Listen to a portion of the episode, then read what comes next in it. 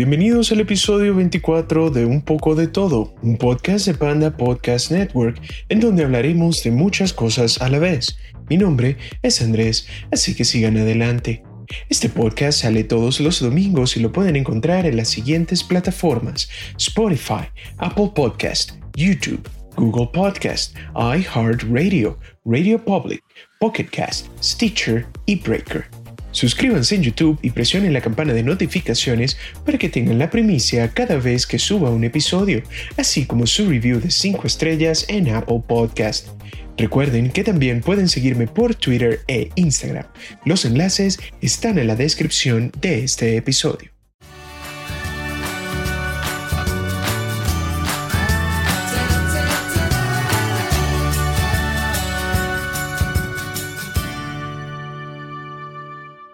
Quiero comenzar el episodio de hoy hablando de la noticia que sacudió al mundo del podcast esta semana. Simplemente, ya creo que había mencionado antes, ciertos movimientos que habían hecho esta plataforma para consolidarse como la líder en el mundo del podcast. Primero, ellos comenzaron a comprar productores de podcast como Gimlet y luego compraron una plataforma para subir los podcasts, que es Anchor. Pero esta semana, esta semana puso en jaque a muchas compañías. ¿Por qué? Porque Spotify tuvo la osadía de agarrar a Joe Rogan, el podcastero más famoso del mundo, muchos lo diríamos, y le dio un contrato de exclusividad. Sí, había visto uno que otro podcast eh, por allí, una cosa un poco más eh, eh, segmentada. Habían comediantes y otro que era de las podcasts on the left, que era un poco más como de teorías de conspiración y esas cosas. Pero en el momento en que ellos agarran y le dan este trato a Joe Rogan por estos cinco años, ya es eh, una jugada bastante estratégica y un golpe bastante fuerte sobre la mesa. ¿Por qué es tan importante? Resulta que Joe Rogan, él eh, es un comediante y él tenía, él creo que comenzó con eh, News Radio, donde estaba Phil Hartman, otro comediante que lamentablemente ya no está con nosotros. Es el, es el que era la voz de Troy McClure en Los Simpsons. Y si se dan cuenta, luego de ciertas temporadas ya Troy McClure no sale más por respeto al actor que prestaba la voz y eh, lamentablemente al ser asesinado por su esposa, pues deciden sacar a Troy McClure de el roster de personajes de la familia más eh, famosa de Springfield. Entonces él comienza como un personaje secundario, luego él tiene otro show que se llamó The Man Show, que estaba con otro em, comediante, Adam Carolla, que también cuando comenzó el mundo del podcast eh, tuvo bastante fuerza, inclusive el podcast de Adam Carolla era en un momento y por varios años el podcast número uno en descargas. Y luego a Joe Rogan le dan la oportunidad de ser un comentarista y de hacer las entrevistas en eh, un experimento que estaban haciendo que eran artes marciales mixtas y entonces era una pelea de todos contra todos, muchos estilos, que terminó siendo Ultimate Fighting Championship. Entonces él hasta el día de hoy, todos los... Eh, las peleas principales, todos los pay-per-views, él es eh, la persona en la cual él hace las entrevistas, está en el equipo de comentaristas y él ganó notoriedad de esa forma. Comenzó también eh, años después a sacar su podcast y al día de hoy es el podcastero número uno en el mundo. Ha tenido personajes como eh, Alex Jones, que también es un poco controversial, ha tenido a Obama, Bono, James Hetfield de Metallica también estuvo allí. Entonces él tiene esa plataforma para poder hablar y tener su propio programa y también tiene su espacio en video con, con YouTube. ¿Por qué es tan importante este movimiento? Bueno, cuando tú firmas un contrato de exclusividad, resulta que Spotify te dice que vas a salir de todas las plataformas donde estás y que solo te van a poder escuchar en Spotify, tanto en audio como en video. La parte de video de Joe Rogan está en YouTube, por supuesto, y todos sus clips tienen decenas de millones de reproducciones, todos y cada uno de ellos. Entonces, en el momento en el que dicen que ya no puedes tener el show completo en YouTube, ya le estás dando un gran golpe a YouTube. Para resumir, lo que Joe Rogan va a tener, primero, se hace público, no la cifra exacta, pero los estimados, y dicen que es eh, la nada despreciable suma de 100 millones de dólares, otros dicen 110 millones de dólares, entonces es eh, una muy buena tajada para una sola persona. Contrato de exclusividad por cinco años y también él para el mes de septiembre va a comenzar a, a hacer este, esta transición que van, eh, el hosting lo van a comenzar a poner en Spotify y a partir del primero de enero del 2021 ya vas a escuchar a Joe Rogan en exclusiva por Spotify. Y lo importante de, Spotify es que en eh, año y medio pudo comenzar a adquirir todo lo que necesitan para ya ser el número uno en podcasting, porque ellos compraron eh, la posibilidad de hacer sus propios shows, compraron una compañía para vender eh, publicidad. Tienes un reproductor donde tú puedes poner todos tus podcasts y ahora te dan las herramientas para tú mismo hacer un podcast. La guinda del pastel era buscar el más importante y adquirirlo a la plataforma y lo acaban de hacer. Así que esto barajea nuevamente el juego del podcast ya vamos a ver dónde caen todas las cosas y se ve que Spotify cada vez va a ser más y más importante para el mundo del podcast. No solo comienza con la parte de audio, ya comienzan a ofrecer el video y eso es algo que, que todavía no estamos viendo la dimensión de lo que acaban de hacer. Y ahora, ¿Cuál es la competencia o cuál sería la competencia para Spotify? Porque, por ejemplo, si vemos que Apple, que era en hasta hace muy poco el nombre más grande en este medio, pues resulta que dejaron esa línea de negocios como, bueno, algo que ofrecemos, algo que está allí, pero que todavía no habían visto la posibilidad de hacer plata con eso. Porque, por ejemplo, Apple no produce shows, deja que la gente coloque su contenido, si no lo coloca allí, está bien, pero ahora Spotify agarró y le metió una gran ventaja a cualquier otra compañía que quiera venir a hacerle competencia. Entonces, es, es importante. Hablando ahora un poco más de números. Por ejemplo, tenemos a Midroll, otra cadena de marketing para podcast. Dice que las ah, personas que quieren pautar pueden pagar de 18 a 50 dólares por mil escuchas de un show. Por supuesto, mil usuarios diferentes. Pero Joe Rogan su alcance es de 190 millones de descargas al mes. Es decir, que viéndolo por debajito, mes a mes serían un millón de dólares en publicidad al mes.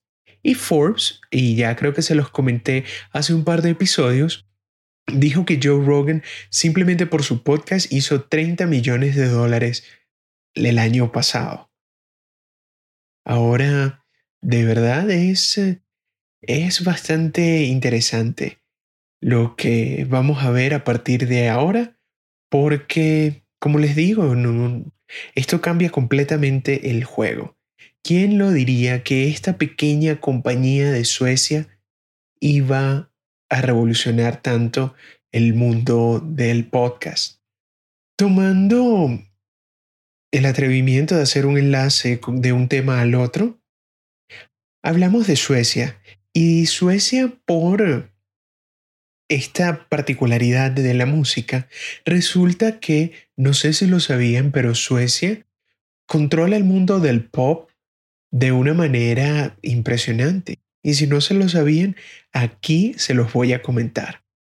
La mayor parte de la música que nosotros escuchamos vienen de dos personas.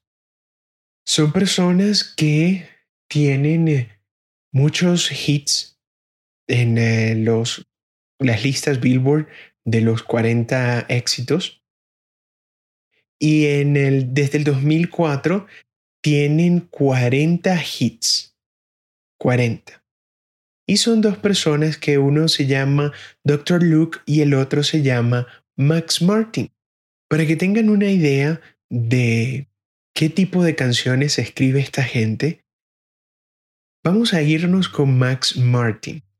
Max Martin, voy a mencionarles únicamente las canciones que han llegado al top 10 del Billboard Hot 100, o sea, las canciones más escuchadas en un determinado año.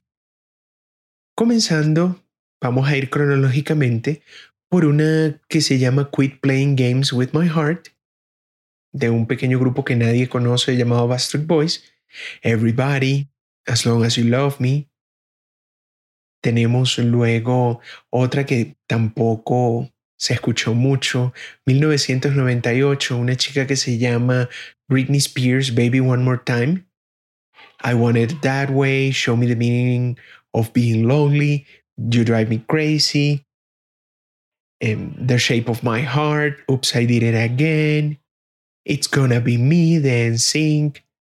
Sigamos. Since You've Been Gone and Behind These Hazel Eyes de Kelly Clarkson. Tenemos uh, también uh, I Kissed a Girl, Hot and Cold de Katy Perry. So What the Pink.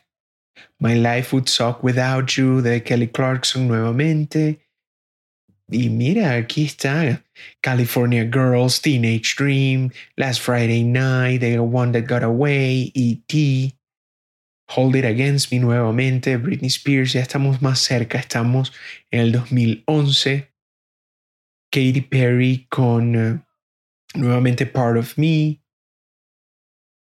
Ah, Taylor Swift 2012, We Are Never Ever Getting Back Together.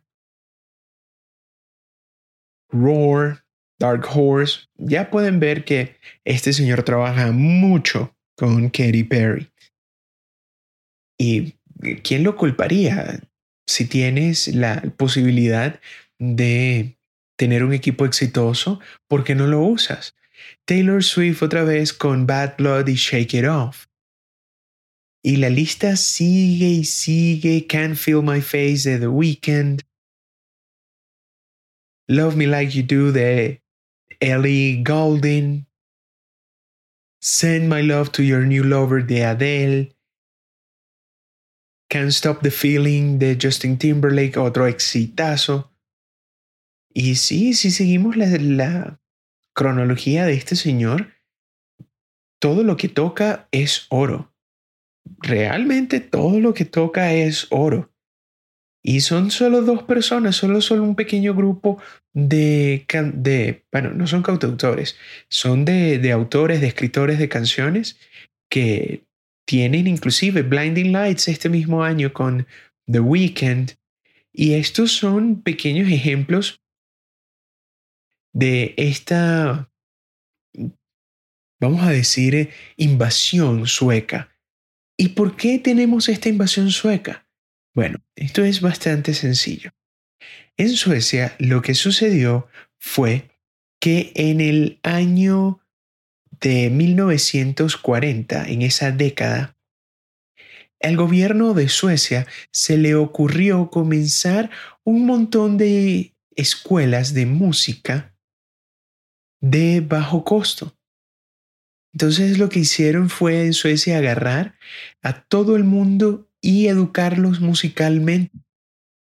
Uno de cada tres estudiantes suecos ahora va a un programa luego de clases musical, pagado con dinero público, y también ofrece subsidios fuera del salón de clase, porque inclusive a algunos músicos le dan dinero solo para ensayar.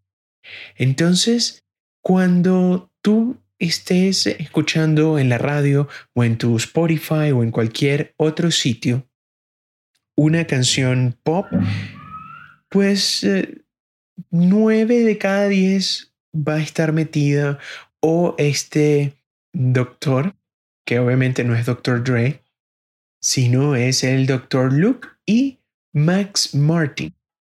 Aquí es donde tenemos la fuente más grande de inspiración de lo que dicen. ¿Que no puedes solucionar problemas con educación?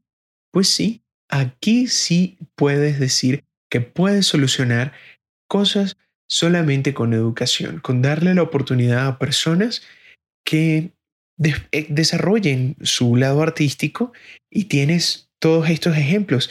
Este señor, Max Martin, tiene trabajando desde 1995 y él únicamente está detrás de dos personas que tampoco escribieron canciones exitosas, un señor llamado Paul McCartney y el otro llamado John Lennon. Es una cosa fuera de este mundo, de verdad, que una sola persona esté tan cerca de encontrar la fórmula perfecta para una canción pop.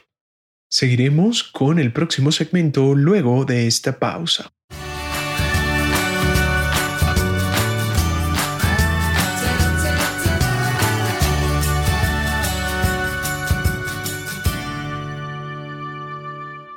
En otra de las noticias de la semana, por fin, por fin, por fin se comprobó que sí existía y que sí van a poder sacar la versión de Zack Snyder de la Liga de la Justicia.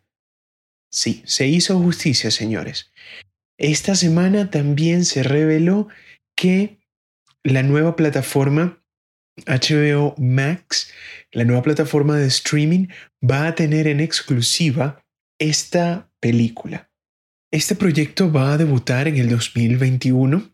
Muchas personas dicen que van a hacer una versión de cuatro horas o que simplemente lo van a cortar en eh, seis capítulos tipo serie de televisión y del año que viene ya está aquí, ya está aquí. Esto es eh, algo posible en eh, este nuevo mundo de fan y de geekdom que se saca esta película que sí se veía la visión del director. Y lo que es eh, bueno es que no va a ser únicamente la película que tenía ya grabada y editada, sino que van a volver a ir a los estudios, van a utilizar el grupo de personas de postproducción, van a hacerle nueva música, van a hacer un nuevo corte, terminar efectos especiales, así que vamos a tener una nueva película de la Liga de la Justicia. El hashtag release the Snyder Cut inclusive se compró una pequeña pantalla en un lugar llamado Times Square que decían que necesitaban esta versión del film. Inclusive llegó Gal Gadot, que hace de la Mujer Maravilla, Ben Affleck, que hace de Batman, que colocaron en Twitter la necesidad de ver esta, esta nueva visión o esta nueva película porque va a ser un corte totalmente nuevo. Entonces, hay que ver, hay que ver si después de tanto hype, de tanta emoción, vamos a tener algo que pueda satisfacer a la gran mayoría de fans que quiere ver una película de héroes de DC que por lo menos pueda hacerle algo interesante a Marvel, porque si estamos hablando de películas que son live action, Marvel le gana muchísimo, muchísimo terreno a DC. Si vamos con las películas que son animadas, DC le gana a Marvel. Entonces vamos a ver si esas fuerzas se equilibran un poco. Hablando nuevamente de costos, se estima que serían 20 millones de dólares lo que cause esta gracia. Hay algunas personas que dicen 30 millones, pero al final el presupuesto no va a tener que explotar a la estratosfera porque como no la van a colocar en los cines, pues no va a hacer falta tanta publicidad. Simplemente lo van a poner en este nuevo servicio de streaming y listo. Vamos a tener esta nueva versión. ¿Por qué digo esto? Yo escucho mucho a Kevin Smith, uno de mis directores favoritos, y él cuenta que él comenzó como un director independiente.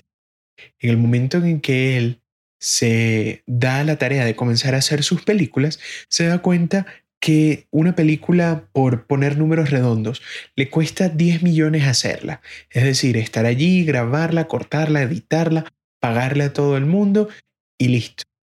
La película ya terminada con las cintas cuesta 10 millones, pero el esfuerzo de marketing es igual o un poquito superior a esta a este costo de hacer la película. Entonces, si tú dices que, bueno, una película te costó 30 millones en hacerla y solo ganaron 60 millones de la gente que fue a pagar y verla en, al cine, pues eh, puedes decir que la película no fue tan exitosa porque si metes los costos de mercadeo, estás eh, quedando tablas. O sea, gastaste 60, ganaste 60 no hiciste más dinero de allí. Entonces por eso es que se hizo popular darle oportunidad al cine independiente, porque si te costaba muy poco y hacías una película de 50 millones de dólares, la ganancia era muy grande, porque al final tú invertiste 5, ganaste 45 y te quedó cierta plata allí. No voy a decir más nada del asunto, se hizo realidad el sueño de cuanto fanático geek quería y solo nos queda esperar, porque sí, vamos a saber de muchas personas que no les va a gustar por X o por Y, pero vamos a, a tener la mente abierta, vamos a esperar a ver qué es lo que sacan y obviamente esto también hizo la carta de presentación de HBO Max. Aquí te están obligando a utilizar este nuevo servicio de streaming si quieres ver esta película. Si ya Disney Plus nos está poniendo todo el mundo de Marvel en una sola plataforma, pues eh, esta iniciativa de Warner Brothers, que son los que están detrás de HBO Max, pues ya también van a salir con mucha, mucha fuerza. Esperemos que no nos decepcionen. El rant del panda seguirá luego de esta pausa.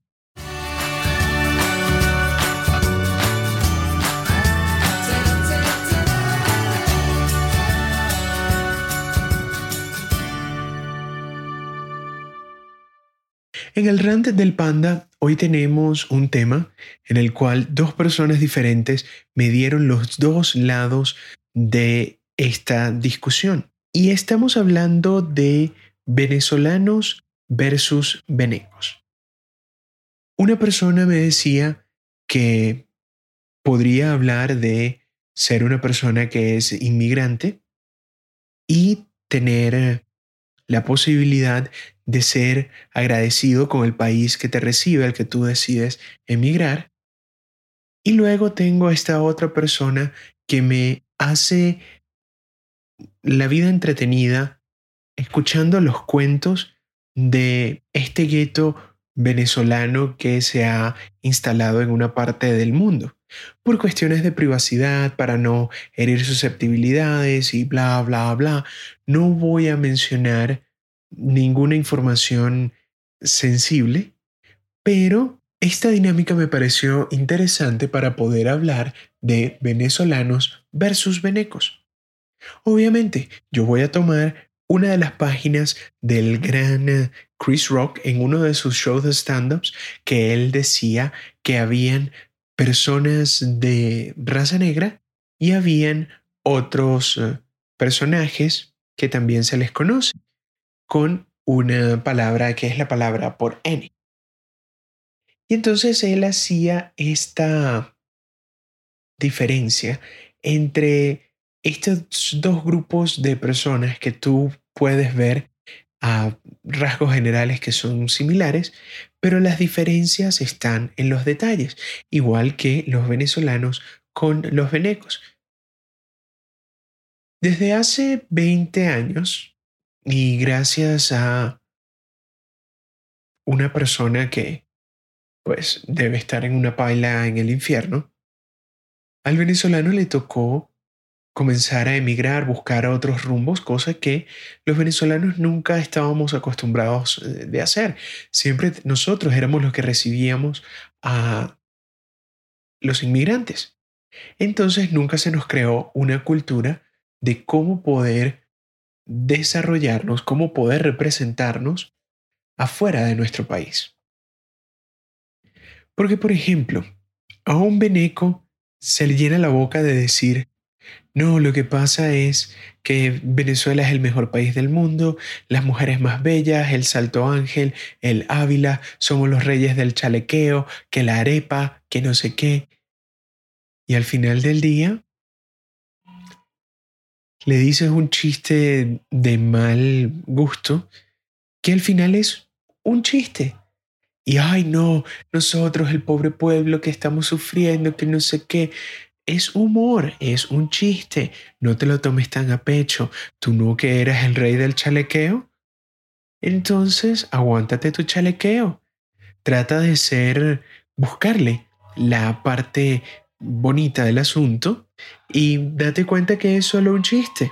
Y bueno, es eh, lamentable que también al, al, momento de exportar a las personas, exportamos siempre la mejor parte, porque hay muchos profesionales muy buenos fuera de nuestro país, pero también se van colando entre esas eh, rendijas personajes que realmente no, no quieres ni hablar, ni conversar, ni tener nada en común, que lamentablemente pues compartes tu gentilicio, pero que quieres alejarte de ellos lo más posible, porque son de ese tipo de personas que, ay, ténganme lástima, ay, que no sé qué, ay, yo me he visto de bandera y paso por la calle.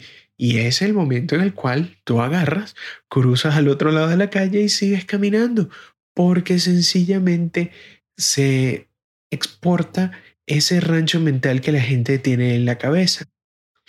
A lo que decía de, de mi amigo y esa dinámica que yo tenía, tengo ejemplos muy buenos y ejemplos muy malos. Los ejemplos muy buenos son personas que han estado por años en otras partes del mundo, en un idioma que no conocen y han podido adaptarse sin olvidar de dónde vienen, pero han adaptado sus costumbres al día a día que viven en otro país. Entonces han podido progresar, han podido tener su propio negocio, una casa y ser prósperos, siempre intentando ser mejores personas y exportar ese buen nombre de Venezuela al mundo. Pero también tenemos el otro lado, el otro lado que yo también veo, leo y oigo, que son personas que simplemente tratan de dañar a la otra persona o hacerse más vivo que el otro o tratar de ganarle algo por encima de la otra persona o que sientes que la vida te debe algo o que tratas de siempre, eh, no sé, intentar ser una persona bastante tacaña, no encontrando el valor cierto de las personas. Y esas son lamentablemente lo que él y yo hablamos por mucho tiempo, es que es un gueto. Es un gueto con el cual no quieren salir, que así estén en Francia, Italia, España, Estados Unidos, Colombia. Tienen todavía esa mentalidad de que no, bueno, yo sé que tú me vas a dañar, pero entonces te voy a dañar yo primero. Y no es así. Tú tratas de salir a otro país buscando una mejor oportunidad, una mejor vida. Y sí, tienes tus costumbres. Nadie te está diciendo que tú tienes que dejar tus costumbres a un lado. Para nada. Tú las puedes adaptar. Pero ahora que el país se acostumbre a tus costumbres, ya estamos hablando de otra cosa totalmente diferente y eso es un muy mal ejemplo de lo que se quiere intentar eh, hacer por la fuerza. Entonces, simplemente trata de ser mejor persona. Simple y sencillo, eso no te cuesta nada. Es la cuestión de, de tratarte de hacer el más vivo de siempre, tratar de ganarle cuando no, cuando únicamente tú tienes que hacer es seguir las reglas. O que, por ejemplo, te digan cosas como, no, lo que pasa es que yo prefiero estar en Venezuela porque las leyes del tránsito aquí son muy estrictas, que tú no puedes manejar estando ebrio. Sí, manejar ebrio puede hacer que mates a otra persona o te mates tú. No, lo que pasa es que yo prefiero eh, Venezuela porque en Venezuela puedes hacer lo que se te da la gana. Obviamente, amigo, cuando tienes reglas, cuando la gente está bajo un sistema de reglas para convivencia, un país comienza a funcionar. ¿Por qué crees que Venezuela está en el momento en el que está? Porque a la gente no le gusta seguir las reglas. Entonces tú eres parte del problema. Así tú estés en otra parte del mundo, tu mentalidad todavía sigue siendo vamos a intentar romper las reglas. Y eso, amigo mío, está muy mal. Entonces, para poder cerrar todo este comentario, este rant, yo adoro a los venezolanos, pero ah, odio a los venecos.